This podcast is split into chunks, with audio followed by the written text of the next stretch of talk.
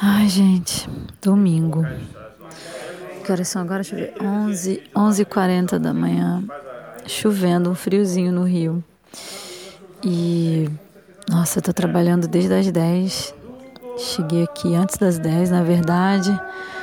Estamos aqui ensaiando uma relação danada. Pô, eu não vou ganhar um tostão por esse serviço. E quer saber do que mais? Eu tô muito feliz. Oi, que bom que você veio.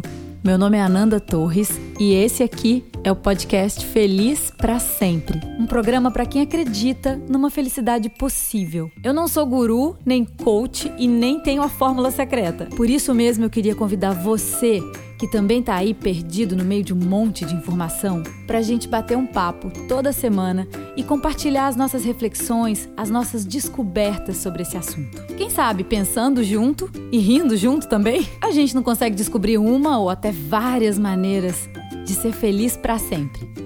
Bora tentar?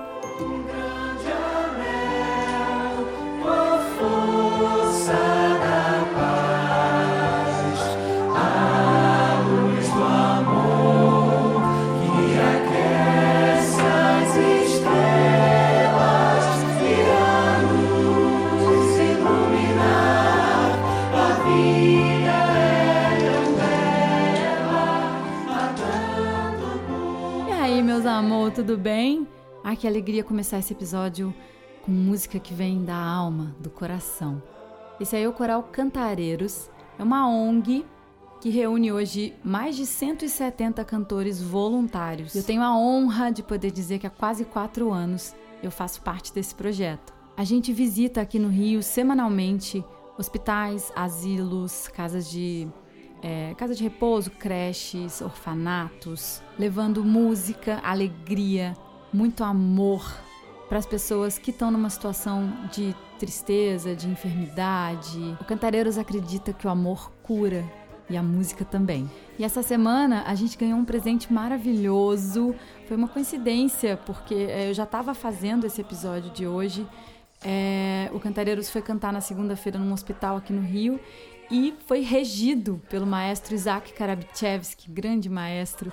Ele estava esperando lá para fazer um exame de rotina quando viu o coral se apresentando na recepção do hospital. E aí ele se levantou e pediu para reger. Foi uma grande emoção, tanto para quem estava lá na visita. Eu não estava porque eu ainda estava de muletinha, né, gente, de botinha. Mas é, para todos nós que fazemos parte dessa corrente do bem, é, é um privilégio uma grande alegria quando acontecem momentos assim. Vou colocar o link para as matérias, para os vídeos lá na postagem no felizprasempre.com. Essa ideia de falar de voluntariado, gente, já vem desde o início do podcast. Eu só não imaginava que iam ser dois episódios seguidos. É porque é tanta coisa, é tanta reflexão, sabe? É, eu queria muito falar disso para vocês. E aí o episódio foi ficando com mais de três horas.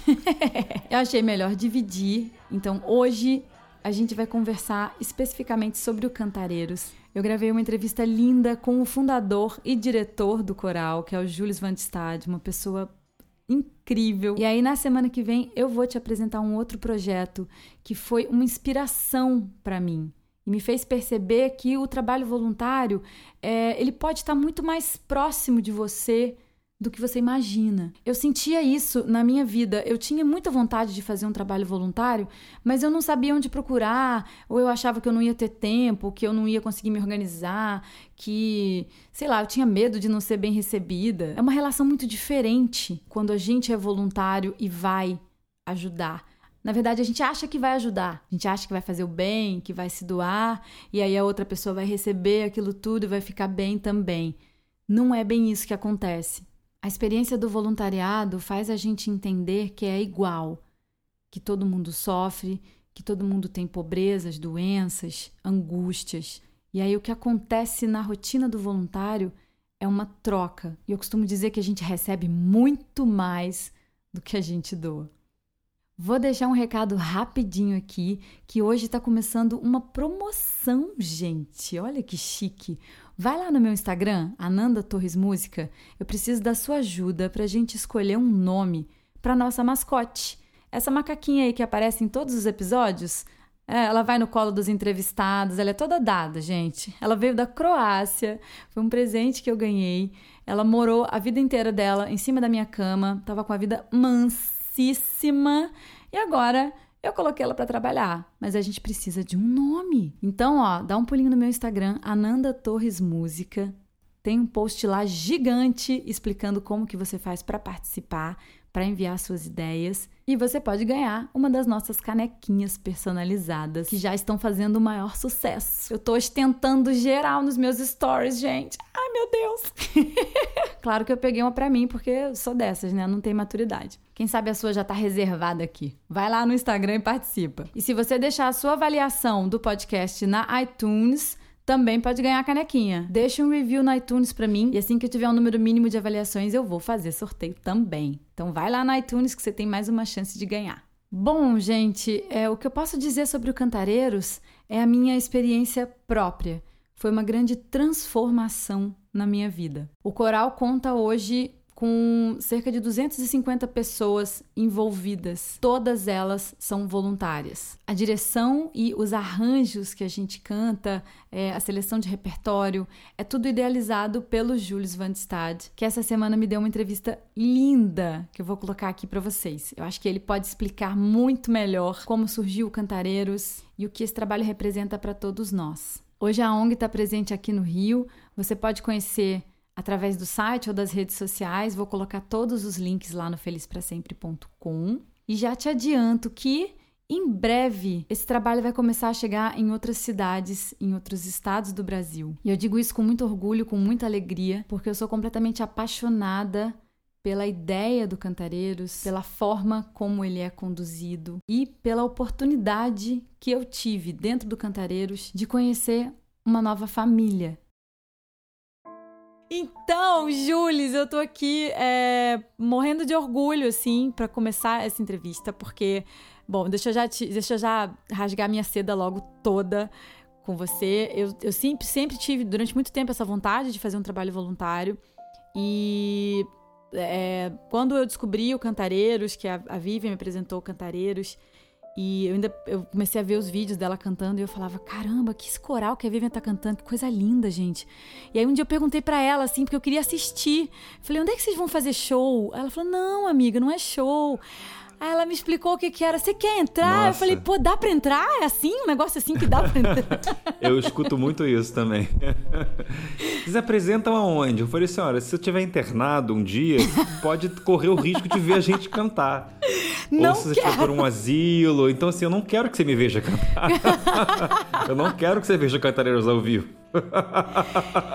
Não, foi, foi, dessa forma que eu descobri. E eu acho que o que eu vou te dizer, provavelmente todos os outros cantareiros já te disseram ou vão te dizer em algum momento. É, o Cantareiros transformou minha vida de uma forma muito especial. E logo nos meses depois que eu entrei, eu ficava assim com medo.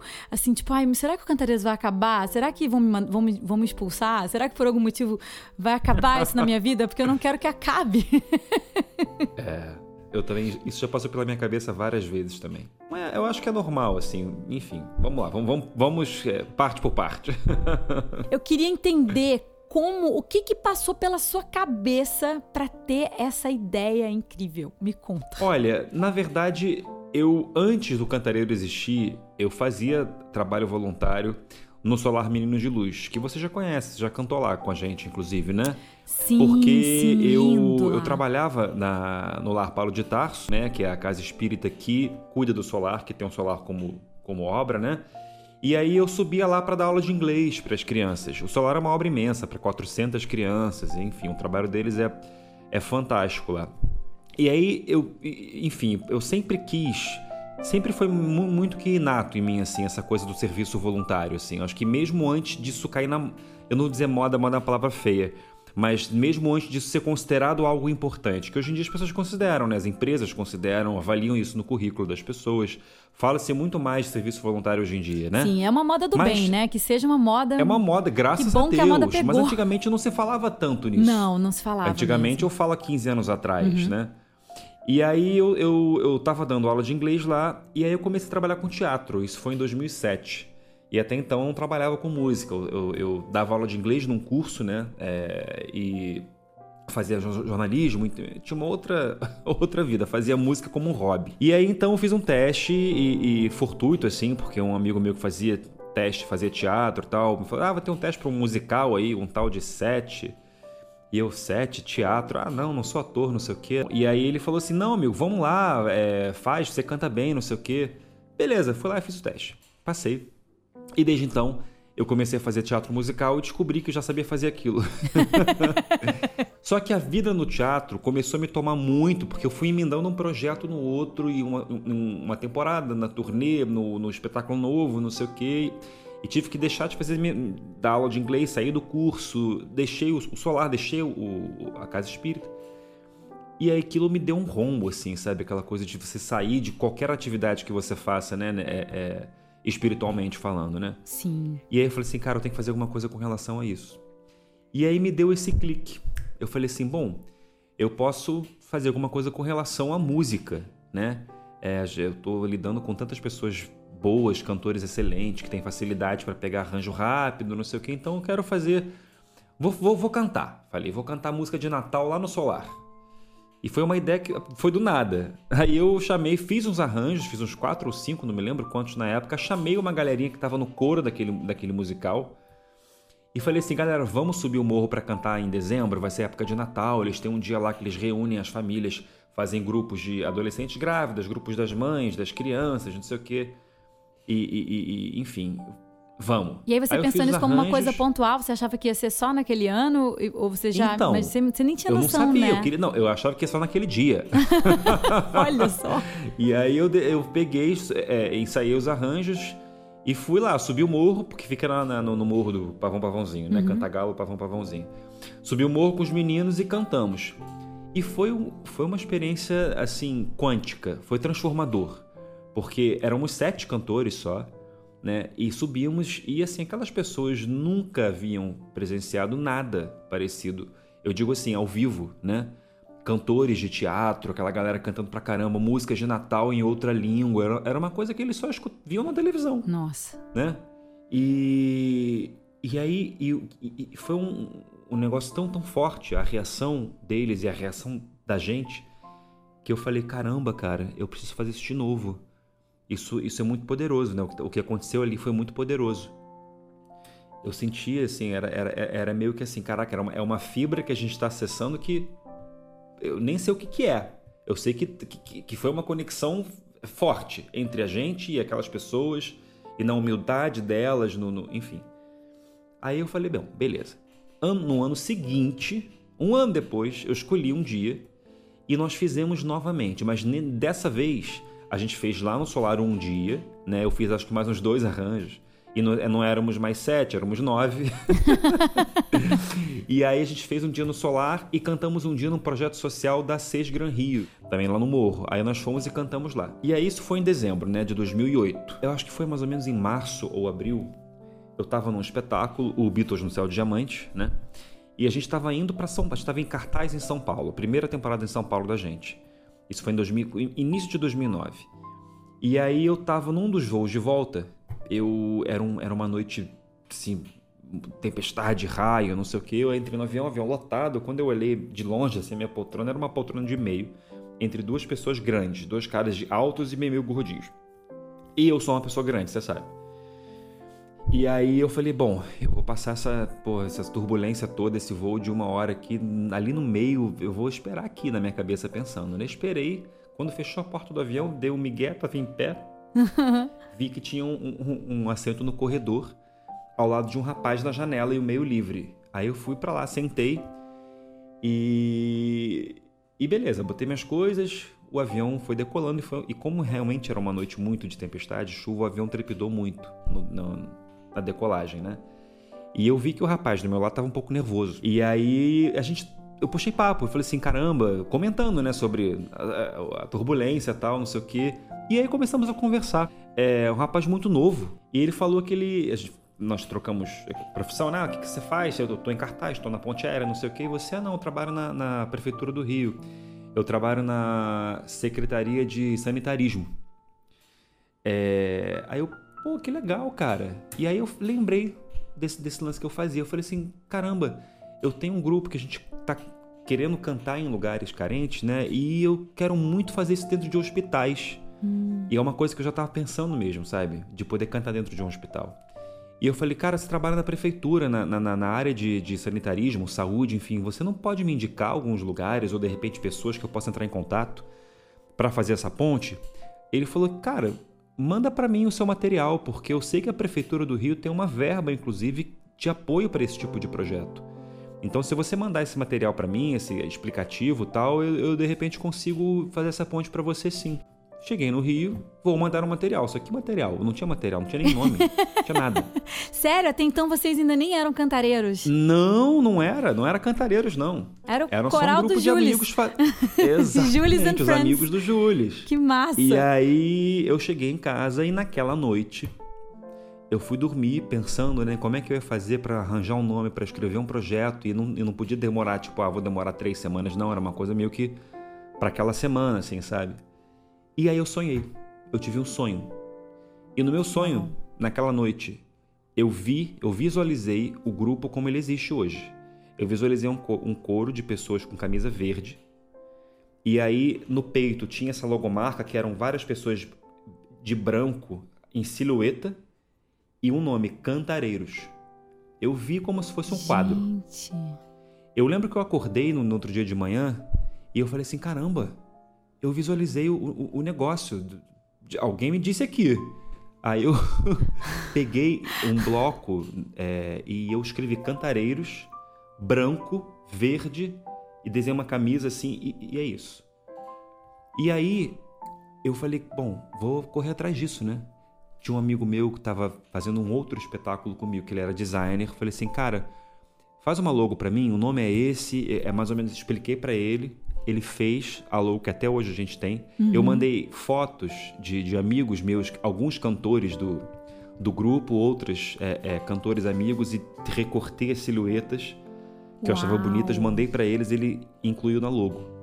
Eu sempre e quis saber quem eram mim. aquelas pessoas, se essas pessoas é, existiam exatamente. mesmo. É, é, eu sei, eu sei quem é cada uma delas. Que incrível, é, A caramba. maioria são pessoas do projeto. Uau. E aí eu, eu escrevi e mandei. O, esse rapaz que, que sentou do meu lado é o Daniel Sorães. Uhum. Hoje em dia, ele é secretário de sanitarismo do estado do Rio. Não sei se ele ainda é, mas ele é um dos principais nomes da saúde no Rio de Janeiro. Eu acho que ele já nem está mais nesse cargo, já subiu, inclusive.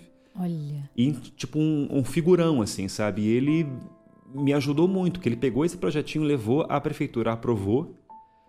Então eu ganhei essa, essa verba uhum. e aí eu montei o Cantareiros. Eu chamei 25 pessoas, fiz a primeira maratona, agendinha de maratona de Natal.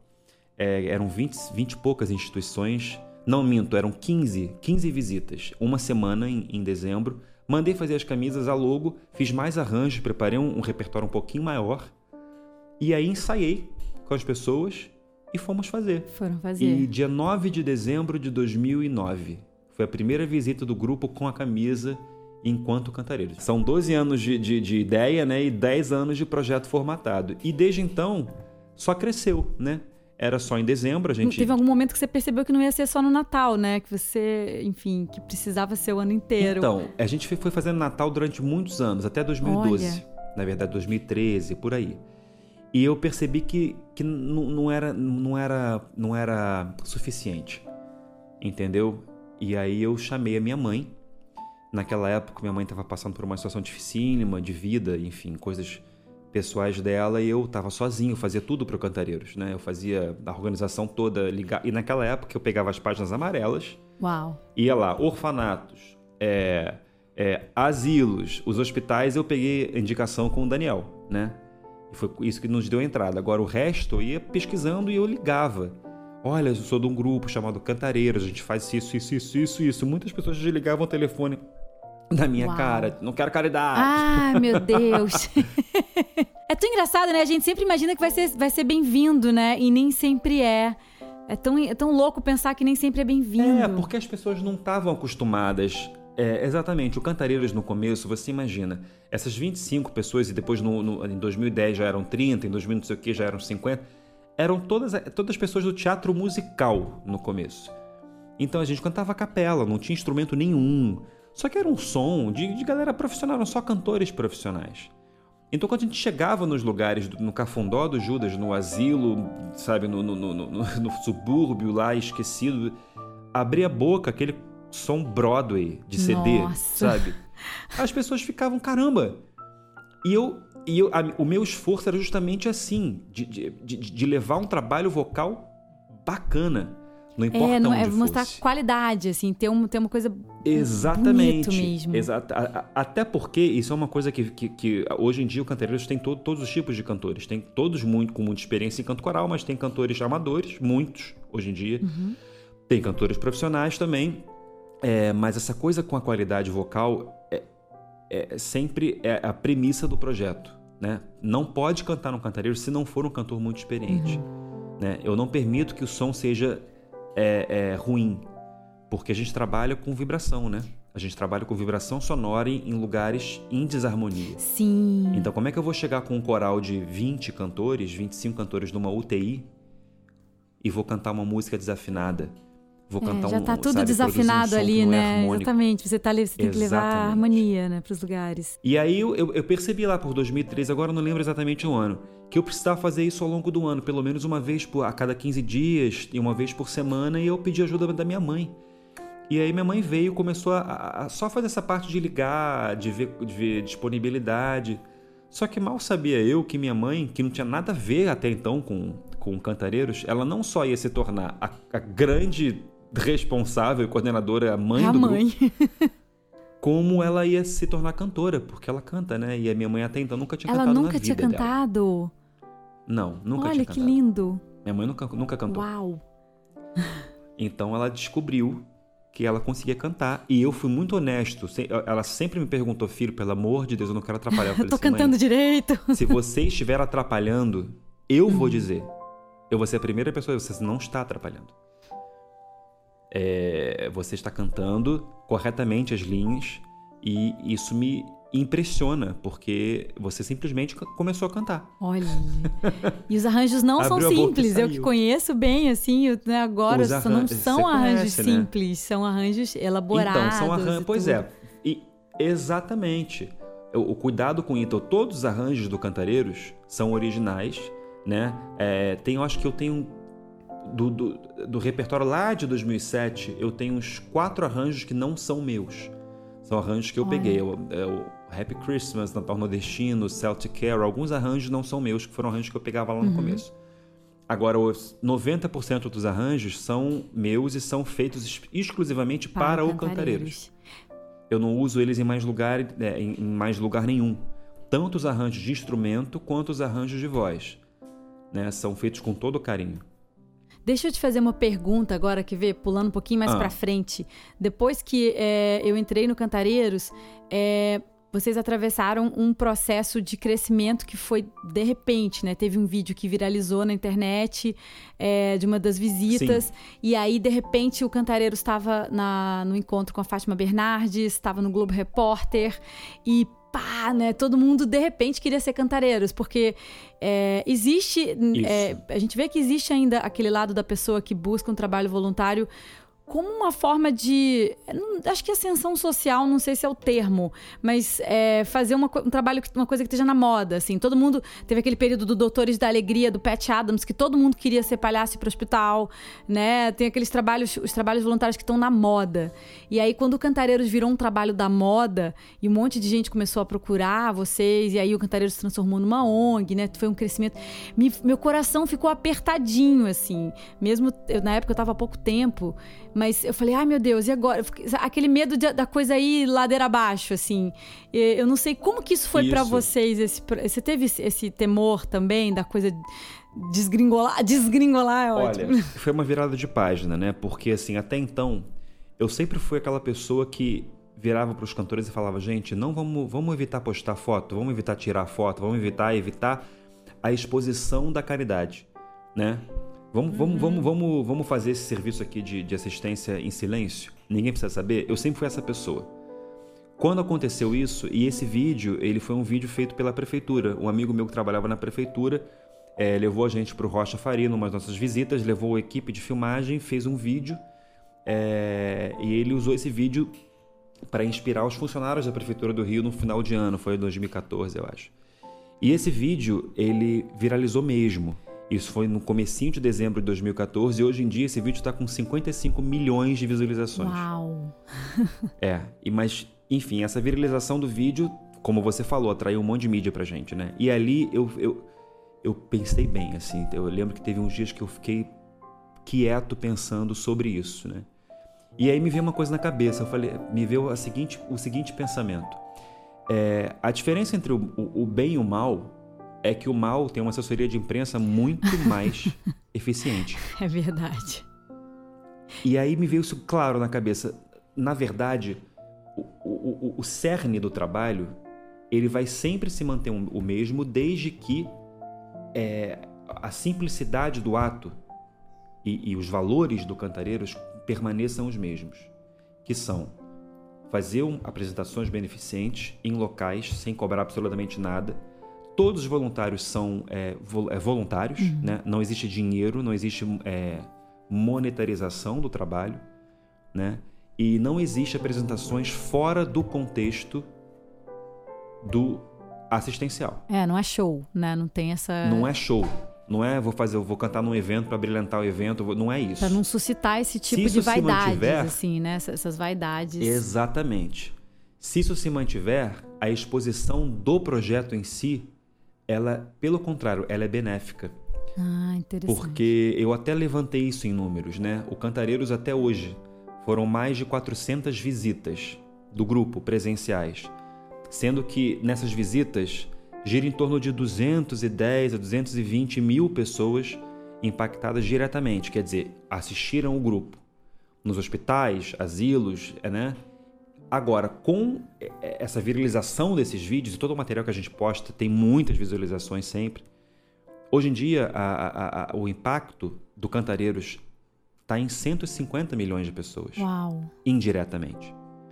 Então, são 150 milhões de pessoas que entraram em contato com esse material e se inspiraram. E aí eu posso listar aqui uma lista imensa de mensagens que a gente recebe de grupos pelo Brasil inteiro e inclusive no exterior que se inspiraram e se inspiram no Cantareiros para começarem a sua atividade.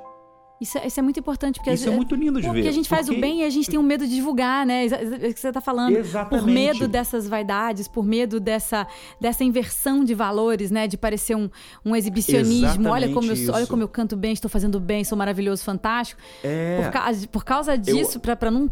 A gente achando que vai se contaminar, né? A gente não posta, não é fala, é tudo... fica quietinho.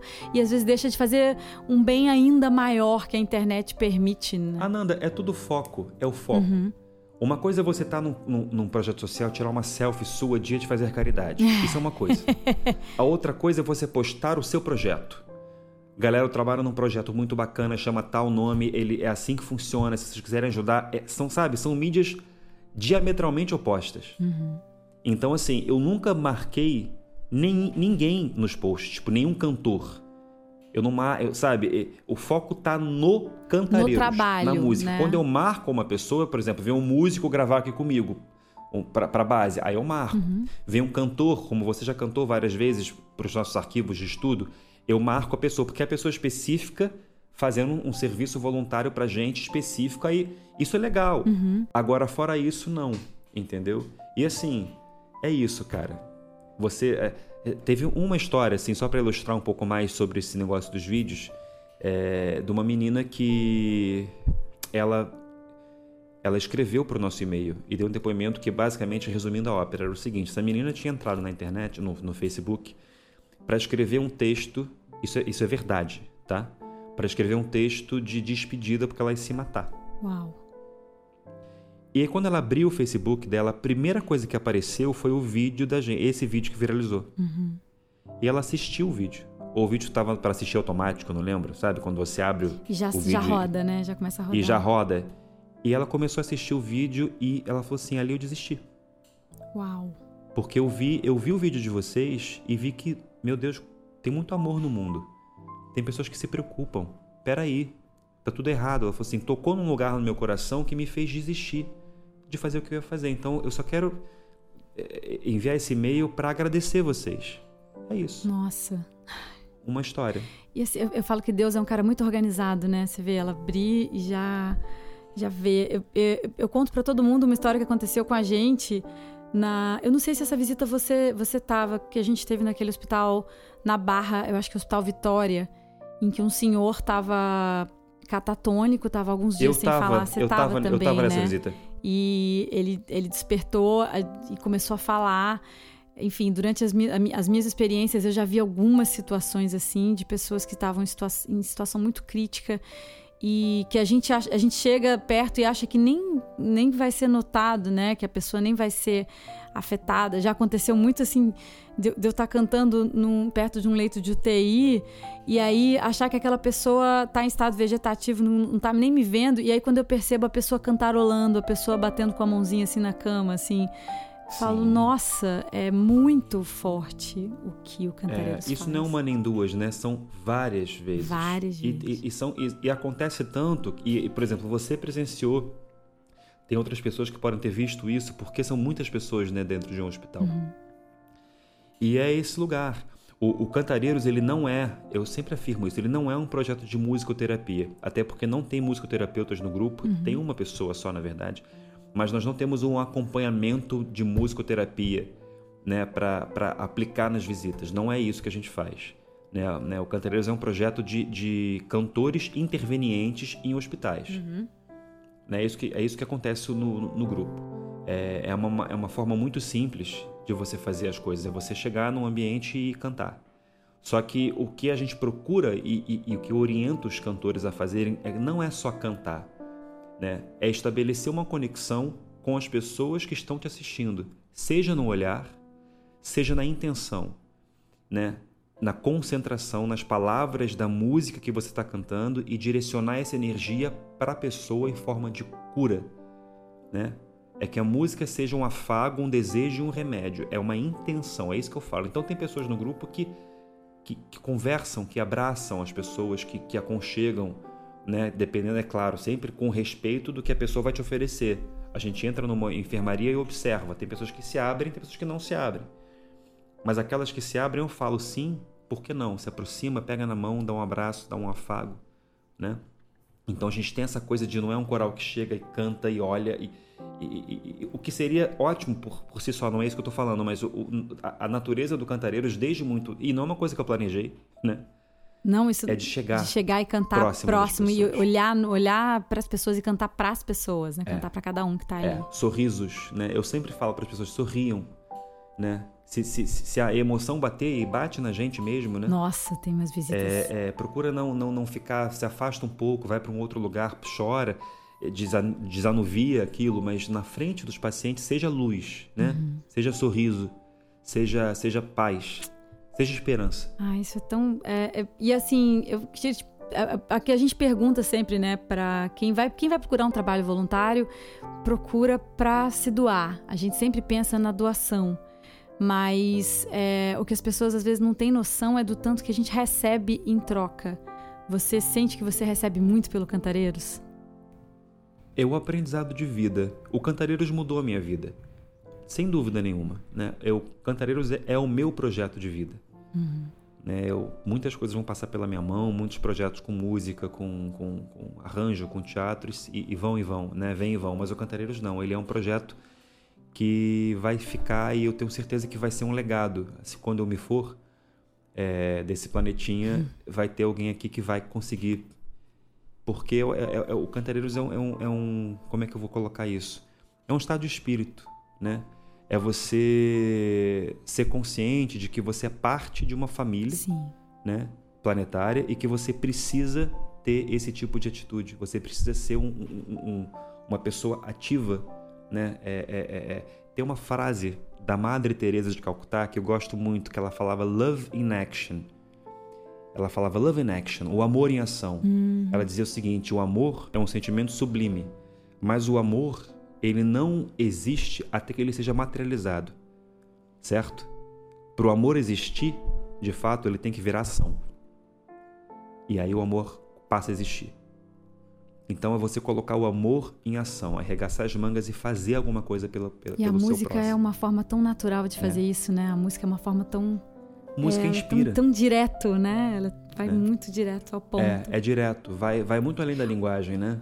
É, é, é, outro, é outro tipo de acesso, é um acesso muito direto. Tem tantas pessoas fazendo trabalhos com, com música com relação a doenças, por exemplo, pessoas com Alzheimer que não se comunicam mais, que não falam mais. Elas têm, são expostas a canções, e principalmente canções que elas costumavam escutar, e, e elas, é, é como se fosse uma flor, né? elas se abrem. Elas voltam a olhar, voltam a focar o olhar, voltam a cantar o corpo reage a isso, né? Ela atinge regiões assim que a gente não, não imagina, né? que a gente não dá para atingir no remédio, com a conversa, com a terapia, às vezes, né? Não, não, não consegue atingir. É, e fora que, os, que essa coisa das pessoas que estudam o poder da vibração sonora sobre as células do corpo, né? Isso é um campo de estudos que eu, eu às vezes eu leio alguma coisa sobre, não, não entendo demais, mas eu acredito piamente. Tem pessoas estudando as harmonias, por exemplo, o, o, a, o acorde de Lá maior ele influencia a célula cancerígena de tal tipo. Uau! O acorde de Sol com sétima menor, ele tem uma vibração X que faz vibrar as moléculas da, da parte tal, o tecido X ou Y do corpo. A ressonância, a vibração que traz cura de diferentes formas. É uma, isso é uma coisa muito louca. Isso, e, na verdade, não é uma coisa muito louca. Isso é ciência. Né? É muito simples, a gente que não entende. é, está sendo descoberta, exatamente. Daqui a 50 anos pode ser que seja uma coisa natural. Tomara que né? sim. Tomara que seja. Não, mesmo. e vai ser. Vai ser. Uau. Música vai ser remédio mesmo, na estante, assim, sabe? Ah, eu tô com uma dor de. Ah, peraí, deixa eu escutar essa música aqui. Ai, tomara que, é que os médicos cabeça. prescrevam cantareiros muitas vezes, assim, durante muitos anos. eu quero receita médica para tomar cantareiros todo dia. ah, gente, isso é, é, é, muito lindo. Agora, eu te fazer a pergunta que eu faço para todo mundo. É, eu faço duas perguntas, né? Sempre que eu tô terminando as entrevistas. É, uma delas é: você tem uma definição de felicidade, assim, que você considera a sua definição de felicidade? Eu, a minha definição de felicidade, ela passa muito pelo presente, né? Se eu trabalho no meu presente, no agora, né? Em, em, em função de, de, de, de ideais felizes, eu sou feliz. E não quer dizer que eu seja feliz 24 horas por dia, não é isso. Mas assim, uhum. se a uhum. sua felicidade ela tá, ela tá é, é, ancorada no seu, no seu hoje, que é a única, o único tempo em que você pode ser feliz, né? Você tá, que a gente tem só esse. Você né? é, você é feliz. Então, assim, a felicidade, uhum. ela é a sua capacidade de se ancorar no presente em ideais felizes, né? Em, em, ah, em atitudes, ações felizes. E aí você se torna aquela pessoa que carrega a felicidade contigo na jornada. Agora, se você coloca a sua felicidade, se você deixou ela no passado ou se, ela, se você projeta ela para o futuro, você não é feliz. E você é feliz agora? Eu sou muito feliz agora. A felicidade é um exercício também, assim como tudo na vida, né? Qualquer virtude ela é exercitável. Então, assim, eu sou feliz porque eu, eu procuro manter no presente essa, essa, essa minha, esse meu exercício de, de, de, de felicidade, de fazer as coisas que me fazem bem que, e que fazem as outras pessoas bem. E parte da felicidade é você assumir também que você não é, você pode não estar feliz em vários momentos. Assumir a sua raiva, assumir a sua insatisfação, assumir a sua, às vezes até mesmo a sua depressão, assumir a sua, o seu, o seu lado, o seu lado escuro, né? Que ele existe também. O que acontece hoje que eu vejo é que as pessoas estão se sentindo muito obrigadas a ser felizes, porque você tem aí um monte de manuais e teorias fantásticas. Todo mundo é feliz na internet. O mundo é feliz, né? No, no Instagram, né? ah, Júlio, poxa, te agradeço demais, assim, que incrível bater Não, esse imagina, papo eu que te agradeço, lindeza. Já já eu vou, eu vou te ver cantando aqui comigo. já convoquei de novo. Vamos cantar juntos. Já falei, já registrei aqui que eu, eu ex-cantareira, jamais serei. ah, eu sei disso. Então, conte comigo sempre, sempre pro que você precisar, Obrigado, viu, lindeza. Obrigado. Muito obrigada. Eu espero que você tenha curtido e se inspirado com essa entrevista do Jules. Eu não consegui falar muita coisa durante, porque eu me emociono sempre que eu falo do Cantareiros, principalmente quando eu falo com o Jules, um cara de quem eu sou muito fã. Ele é um grande artista de teatro, ele é um grande arranjador, ele canta lindamente e ele tem um coração gigante. Eu espero ainda encontrar muitos outros Jules por aí, porque o mundo está precisando de gente assim urgentemente. No nosso próximo episódio, como eu já falei, é, eu vou te apresentar um outro projeto que não tem a ver com música, mas é um projeto apaixonante também. E vai ser bom para a gente refletir um pouco sobre essa distância que ainda existe entre o voluntariado e as pessoas que querem praticar o voluntariado. Parece que é uma coisa assim do além, né? Mas não é não. Eu espero muito que essas conversas te inspirem. Se você ainda não buscou o seu lugar dentro do serviço voluntário, pode ser que tenha chegado a hora. Eu tenho certeza que vai fazer a diferença na sua vida. Muito, muito, muito. E o conselho emprestado de hoje, hein? Qual será? Depois dessa entrevista, gente, eu não tenho nem envergadura moral para dar conselhos. então, o primeiro conselho é você exercitar a sua criatividade e me ajudar a escolher um nome para mascote lá no meu Instagram. eu tô sem ideia nenhuma, gente. Preciso. Agora tem um segundo conselho que é um exercício que para variar eu não lembro onde foi que eu li. Eu sou dessas, eu adoro dar a fonte, mas tem horas que eu perco a fonte. Mas é um exercício muito simples que eu gostei demais de fazer. Bom, tem sempre alguém falando por aí que nós todos somos irmãos, né? A gente escuta isso na igreja, a gente escuta isso nos livros, a gente escuta de todos os gurus. É, nós todos somos iguais, somos irmãos, essa história toda e tal. É, mas no fundo, é muito difícil a gente perceber essa coletividade no nosso dia a dia, a gente perceber essa proximidade com as outras pessoas. A gente se sente muito irmão ali da nossa família, né? Pai, mãe, marido, mulher, filho, vizinho. Essa sinergia com quem já está próximo da gente, ela é muito mais fácil de sentir, de perceber. Mas aí você anda na rua, você passa por tanta gente na rua ao longo do seu dia. E essas pessoas também estão nesse grupão aí. Tá todo mundo no mesmo barco. Então, esse exercício é muito simples. O que eu vou pedir para você fazer é simplesmente olhar um pouco mais para as pessoas que passam por você. Elas não são parte do cenário, parte da paisagem. Elas são tão pessoas quanto você. Para elas, você é parte da paisagem. Então, procura fazer esse exercício de por alguns instantes, se igualar, olhar o outro e ver um irmão, olhar para esse monte de sombras que passam pela gente na rua e pensar: estamos no mesmo barco. Você não precisa falar com ninguém ou, ou ir lá e abraçar cada pessoa que está passando na sua frente, não. Mas tenta experimentar essa sensação. Em vez de estar tá numa posição de eu e os outros, imagina que todo mundo que está passando ali em volta de você é parte do seu grupo. Todos somos uns dos outros. Em vez de simplesmente passar pela rua por 50 ou 60 pessoas que você cruza, às vezes, num espaço de um quarteirão, quando você aguça o seu olhar, pode ser que você perceba um abraço, pode ser que você perceba um olhar de carinho entre as pessoas, pode ser que você perceba as coisinhas simples, gestos, essas pequenas provas concretas de que todos nós estamos mesmo, de verdade, num barco só. É como dizem hoje em dia, né? Tamo junto.